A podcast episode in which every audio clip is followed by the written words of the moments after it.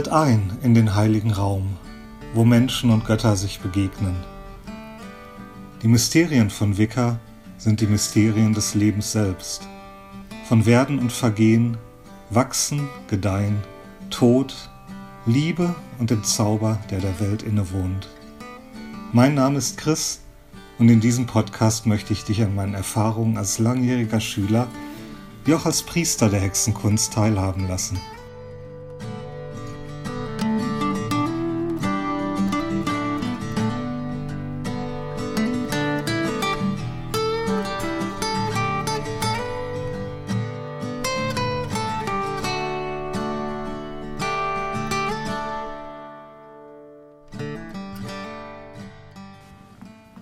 Ich begrüße euch zu einer neuen Folge zwischen den Welten. Unser Thema heute lautet Wicca als Mysterienweg.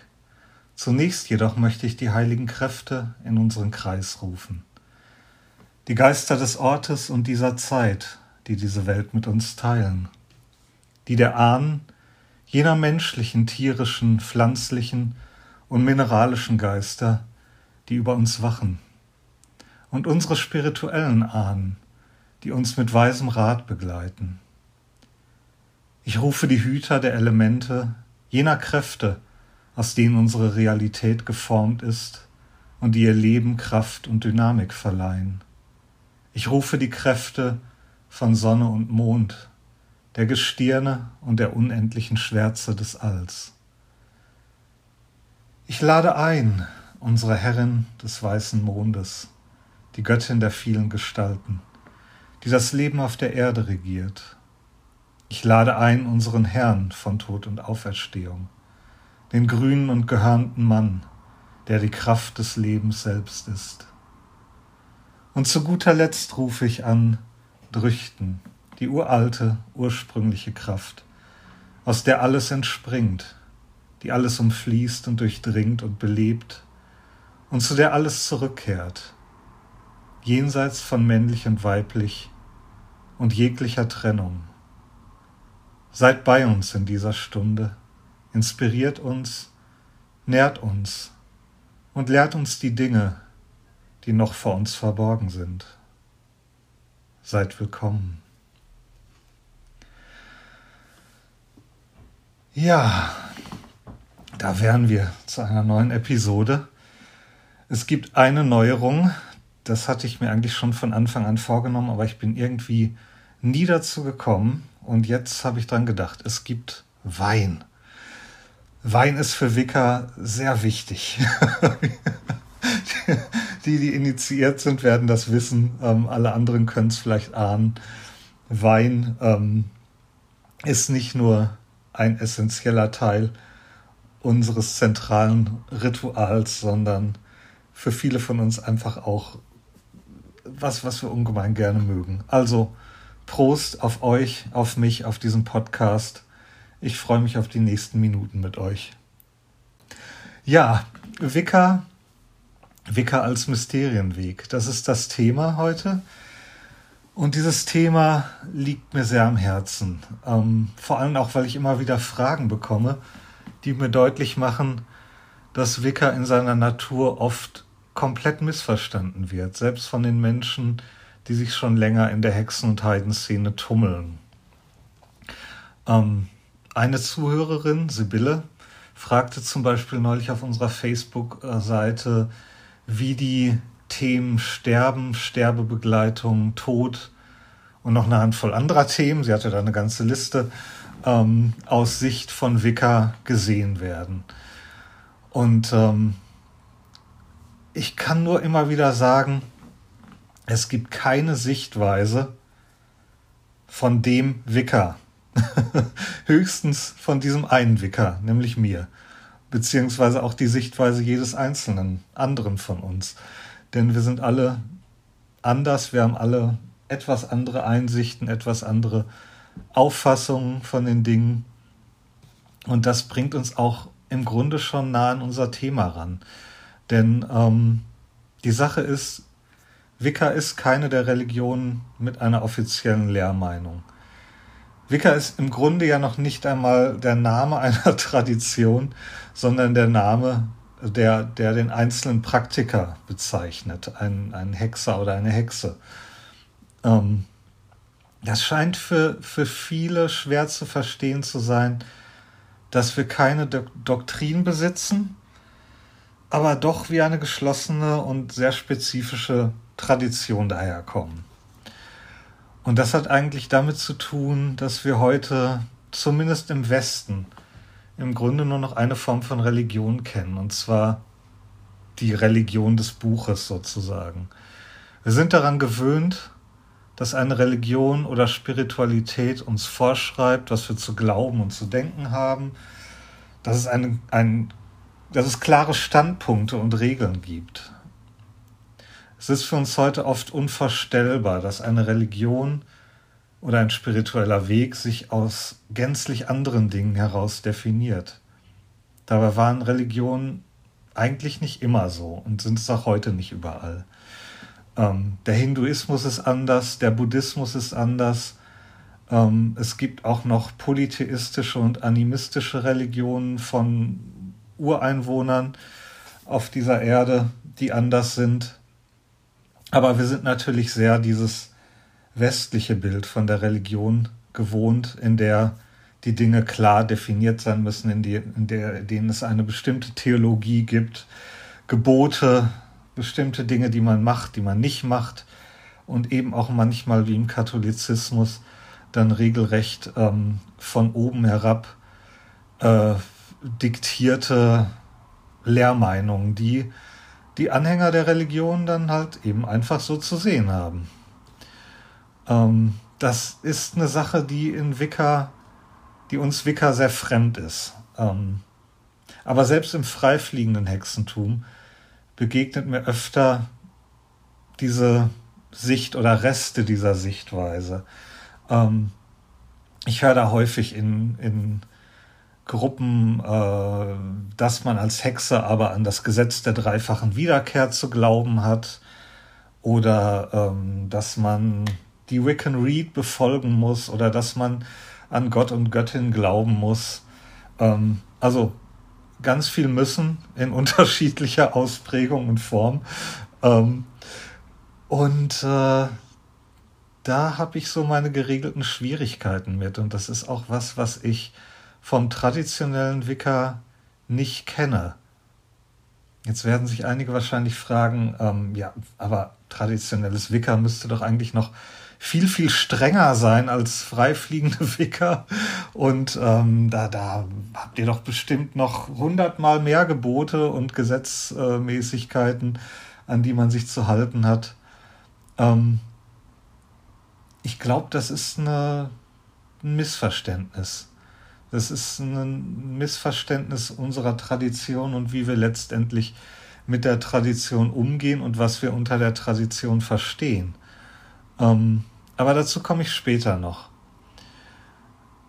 Für den Anfang kann ich mit Fug und Recht behaupten, dass ich in all meinen Jahren als Vikar noch keine Vikar-Hohepriesterin, keinen Vikar-Hohepriester kennengelernt habe, der oder die ihren beziehungsweise seinen deutsche Sprache, schwere Sprache, ähm, Schülern vorschreibt, was sie zu glauben haben. Glaube ist nicht entscheidend für die Wicca-Praxis. Was wir erwarten, ist, dass sich der äh, Anhänger ist ein blödes Wort, der, der, der Interessent oder der beginnende Schüler mit den Praktiken beschäftigt, ähm, sich auf die Rituale und die Struktur von Wicca einlässt und damit seine eigenen Erfahrungen macht. Das heißt natürlich nicht, dass diese Erfahrungen, auch wenn man sie subjektiv macht, komplett subjektiv sein müssen. Ähm, und das heißt auch nicht, dass diese Erfahrungen komplett beliebig sind. Ähm, wie gesagt, es gibt eine Struktur, aber diese Struktur ist keine Lehrmeinung, sondern das ist eher eine praktische Struktur. Und wir gehen auch davon aus, dass ähm, eben durch die Praxis, die überlieferte Praxis, sich manche Wahrheiten oder Mysterien dem Schüler von selbst offenbaren. Und diese Wahrheiten und Mysterien können ähm, subjektiv gefärbt sein, da können aber auch ganz tiefe, profunde, ähm, objektive Wahrheiten dabei sein. Ähm, an der Stelle fällt mir ein Zitat ein, das oft von, das oft dem, dem Komponisten äh, Gustav Mahler zugeschrieben wird, aber in Wirklichkeit wohl eher auf etwas basiert, was der ähm, französische Historiker und sozialistische Politiker Jean Jaurès von sich gegeben hat. Und das ist das Zitat, Tradition ist nicht die Anbetung der Asche, sondern die Weitergabe des Feuers. Behaltet diesen Satz einfach mal im Hinterkopf.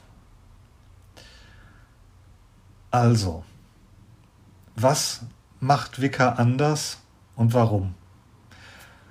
Ähm,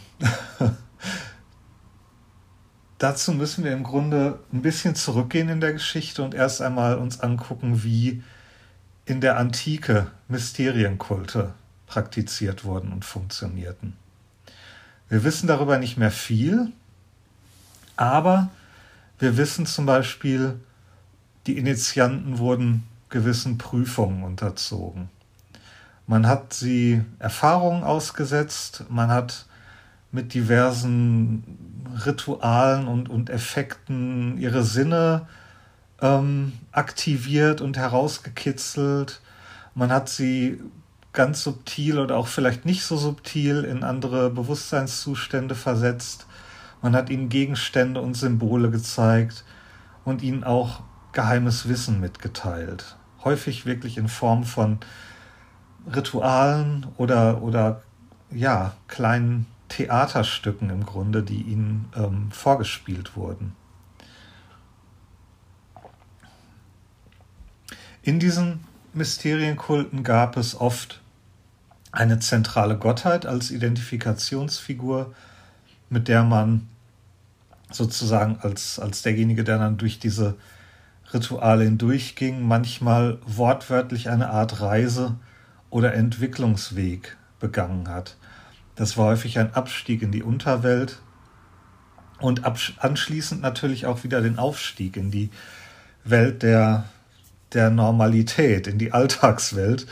Ähm, und das war eben auch häufig eine Art ähm, Wiedergeburt, was eben auch so eine Initiation in diese Mysterien sein sollte. Worum geht es also bei, bei all dem, was ich jetzt aufgezählt habe? Es geht nicht um die Anbetung von Göttern oder den Dienst an den Göttern, wie in den offiziellen Staatskulten, sondern es geht eigentlich um was Tieferes, um was, was den Menschen selbst in seinem Kern anspricht und irgendwas mit ihm macht. Ähm, man könnte sagen, es geht bei den Mysterienkulten um das Erkennen der wahren Natur des Menschen. Und ähm, ich würde sogar so weit gehen und sagen, dass es um die Realisierung der Göttlichkeit des Menschen geht. Ähm, das ist wieder ein Wissen oder eine, eine äh, Sichtweise, die äh, für manche ganz, ganz eigenartig und vielleicht sogar in gewisser Weise gotteslästerlich ist, weil wir alle sind es irgendwo gewohnt, Götter müssen angebetet werden, Götter sind höhere Wesen ähm, und wenn die überhaupt Kontakt mit uns aufnehmen, dann, dann können wir uns eigentlich schon glücklich schätzen. Ähm, das stimmt vielleicht auch irgendwo, aber Wicca hat da wirklich einen etwas anderen Ansatz. Ähm, wer schon mal die Offenbarung äh, der Göttin oder Charge of the Goddess in Englisch gelesen oder gehört hat, der weiß, dass, dass wir eben auch sagen, dass das, was wir nicht in uns finden, auch nicht außerhalb von uns finden. Und das hat auch mit der Göttlichkeit zu tun. Das Göttliche, die Götter werden nicht nur außerhalb von uns wahrgenommen, sondern wir nehmen sie genauso innerhalb in uns wahr. Ähm, und das bedingt natürlich letztendlich eine ganz andere, oder es zieht eine ganz andere Art, mit den Göttern umzugehen nach sich. Ähm, dieses Wissen oder dieser Umgang war immer ein bisschen gefährlich für die Obrigkeit, ähm, weswegen Mysterienkulte auch einen quasi geheimen Untergrundstatus besaßen, was aber nicht heißt, dass normale Bürger sie nicht finden und nicht ausüben konnten. Das war also auch ganz ähm, häufig der Fall und ganz normal, aber es war eben ein bisschen alternativ, nennen wir es mal so. Ähm, die, die Art und die Aufgabe dieser Kulte hat es ja eigentlich schon verlangt von, von ihrer Natur aus, dass auch diese Praxis etwas außerhalb des normalen Alltags liegt und ja, jenseits des bekannten Tellerrandes. Ähm, das, ist, das ist auch der Grund, warum ich das Bestreben, ähm, Wicca zu einer seriösen, anerkannten Religion zu machen, ähm, absolut fehl am Platze finde. Und ähm, ja, es, es, geht für mich komplett an der Aufgabe vorbei, die Wicca eigentlich hat. Ähm, aber dazu muss man eben verstehen, dass es um diese Selbsterkenntnis geht, um diese ähm, Trancen und anderen Bewusstseinszustände, äh, die vielleicht nicht immer einfach zu bewerkstelligen sind, auch nicht für Initiierte, weswegen manche dann auch dazu übergegangen sind, Wicca eher wie eine, wie soll ich sagen, wie, wie, wie eine herkömmliche Religion zu praktizieren, also mit festgelegten Liturgien und schönen Anrufungen und ähm, Besinnlichkeit und äh, vielen anderen schönen Dingen, die aber eigentlich nicht das sind, was äh, den Kult eigentlich ausmachen sollte. Ähm, der springende Punkt nach dieser ganzen äh, Erklärung jetzt ist, ähm, es ging bei den Mysterienkulten und eben heute auch bei Wicca um die eigene individuelle Erfahrung, nicht um Lehren, nicht um Dogmen, nicht um Glaubenssätze. Und zwar eben nicht, weil Wahrheiten komplett subjektiv sind, sondern weil den alten Weisen, nennen wir sie mal so, klar war, dass manche Wahrheiten nur selbst am eigenen Leib und Geist und mit der eigenen Seele erfahren werden konnten. Das ist in gewisser Weise vielleicht auch ein wenig paradox, gerade wenn es um objektive Wahrheiten und Erkenntnisse über das Universum geht. Aber paradox ist ohnehin sehr vieles im Wicker. Da muss man sich dran gewöhnen, wenn man sich mit dieser ähm, Form der Spiritualität und des, äh, der Hexerei beschäftigt. Ja, das ist auch etwas, was ich in der innerhalb der ganzen heutigen spirituellen Szene als sehr einzigartig empfinde. Ich habe also in, ich habe vieles ausprobiert, angetestet, ähm, erkundet und ähm, diese Art und Weise, sich dem Wunder des Universums zu nähern, habe ich wirklich nur in Wicca gefunden. Ähm, zumindest jetzt, was die organisierteren äh, Kulte angeht. Ähm, natürlich kann man sich auch individuell ganz, ganz subjektiv mit bestimmten Techniken diesen Dingen nähern. Aber was eben diese, diese ähm, bestimmten Traditionen angeht, die man eben heutzutage so findet, fand ich es einfach sehr ähm, beeindruckend, dass ich in Wicca wirklich eine Tradition gefunden habe, wo ich mit Menschen zusammen ritualisieren und arbeiten und philosophieren konnte, wo mir aber nie vorgeschrieben wurde, was ich zu glauben, zu denken, wen ich anzubeten habe. Ähm, und das sehr konsequent. Also ich glaube, ich habe da auch einfach die richtigen Menschen kennengelernt, denen es sehr bewusst war, dass ähm, man Neulinge auch gar nicht in diese Richtung schubsen sollte, dass man ihnen eigentlich eher den Raum geben sollte, diese Dinge für sich selbst zu finden.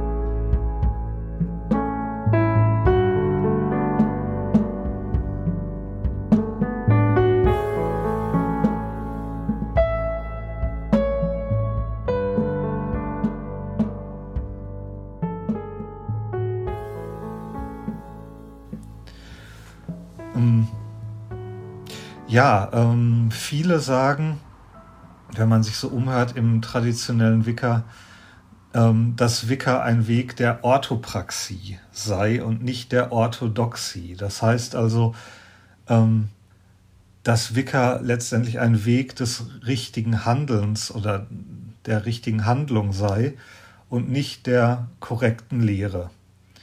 Ähm, diese Definition ist noch so ein bisschen problematisch, weil ähm, was unter Orthopraxie verstanden wird, ist ganz häufig nicht das, was die Leute meinen, wenn sie das sagen. Also unter Orthopraxie wird für gewöhnlich verstanden, dass man im Alltag richtig handelt, im Sinne der entsprechenden Religion.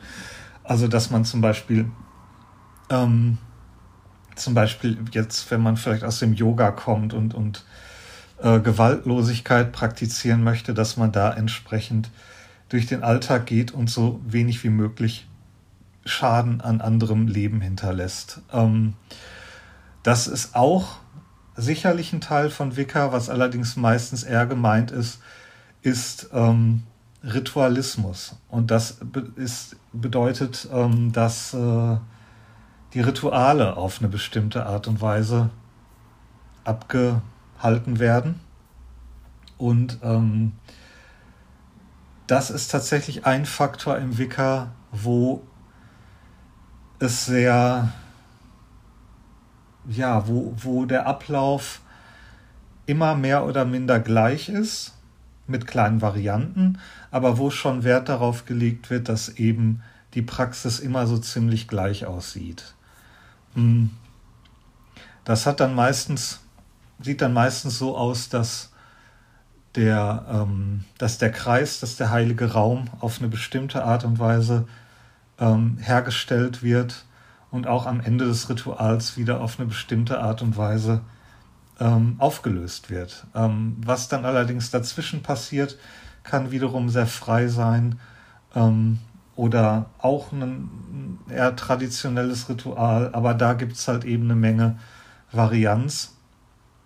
Aber es gibt eben auch diese Teile in Wicca, die sehr ähm, festgelegt sind, auf die man sich auch dann einlassen muss.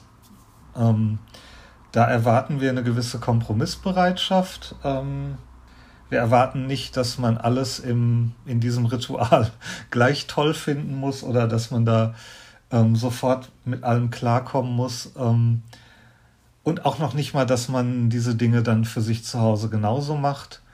Aber es ist eine, eine, eine Art und Weise, miteinander zu arbeiten, auf die wir uns als Gruppe oder auch als Tradition geeinigt haben, wie wir miteinander arbeiten wollen. Und jeder, der neu dazukommt, ähm, muss sich darauf einlassen oder ähm, kann es dann eben auch sein lassen. Ähm, auch da gibt es sicherlich kleine Möglichkeiten, auch Rituale noch anzupassen. Aber das ist im Grunde das, was ähm, man uns vielleicht noch am ehesten vorwerfen könnte als eine Form von Strenge, sagen wir mal so. Ähm, aber das ist kein Dogma, das ist keine Lehre, das ist einfach nur ähm, ein bestimmtes äh, Kochrezept, auf das wir uns geeinigt haben. Und äh, ja, wie gesagt, auch da gibt es kleine Varianten und ähm, bevor jemand ohnehin zu einem solchen traditionellen Ritual dazukommt, passiert eine ganze Menge und ähm, man hat auch schon eine ganze Menge mit dem Menschen unternommen und gesprochen und insofern ähm, glaube ich, dass in den meisten Fällen derjenige sich auch dann darauf einlassen kann. Ähm, durch diese ritualisierte Form ähm, entsteht auch eine Art Kraftfeld, das sich immer sehr gleich anfühlt oder sehr ähnlich. Also ich glaube, es gibt für jeden, der initiiert ist und das schon ein paar Jahre beobachtet hat ähm, oder gefühlt, gespürt hat, gibt es so eine bestimmte Energie, die sich anfühlt wie, ja, das ist Wicca, das ist die Tradition.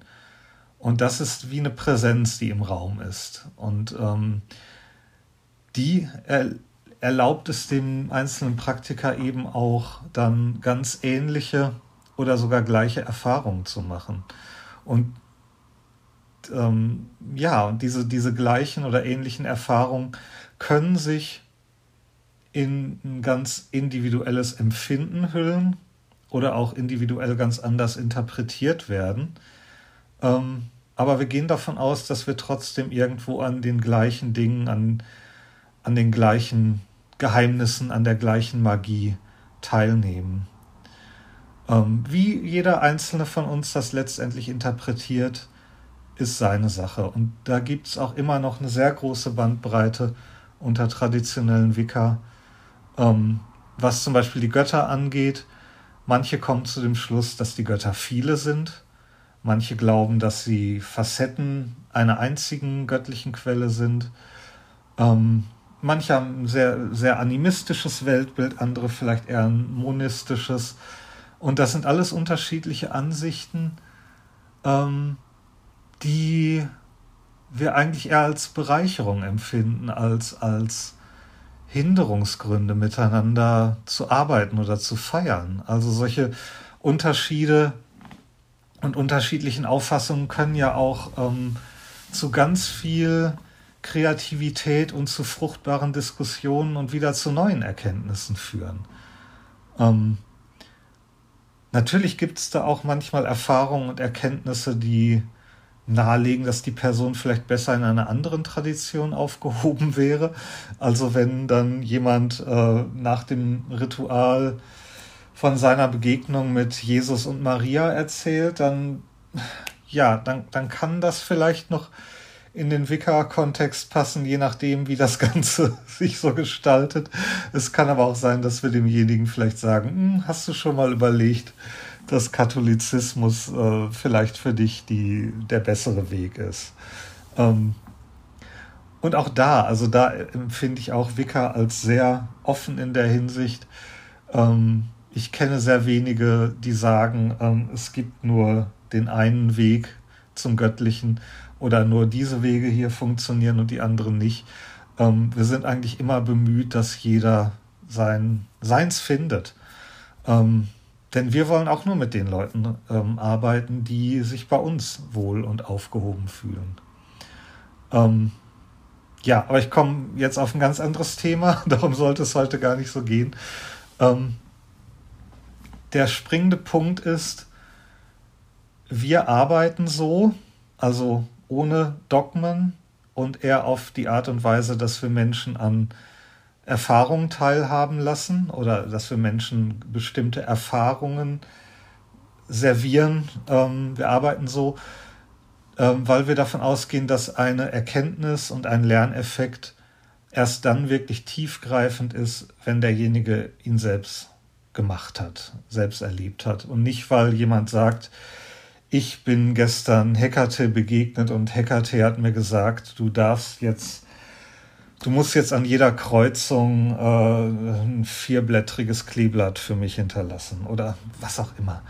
Ähm also es geht um die eigene Erfahrung ähm, und eine mit dem Kopf gelernte Sache hat nicht den gleichen Wert wie etwas, was man wirklich durch eine tiefgreifende Erfahrung, die auch den Körper und die Seele und alles andere mit beinhaltet macht.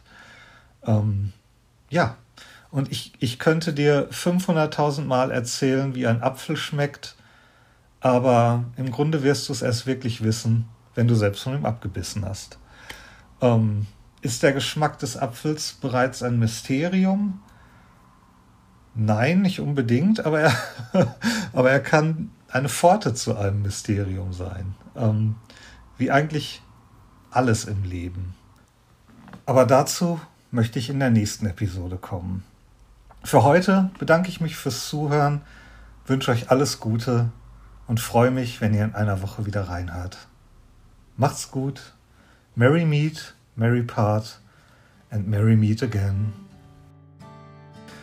Ah ja, und äh, vielen Dank, liebe Lina, für den Wein.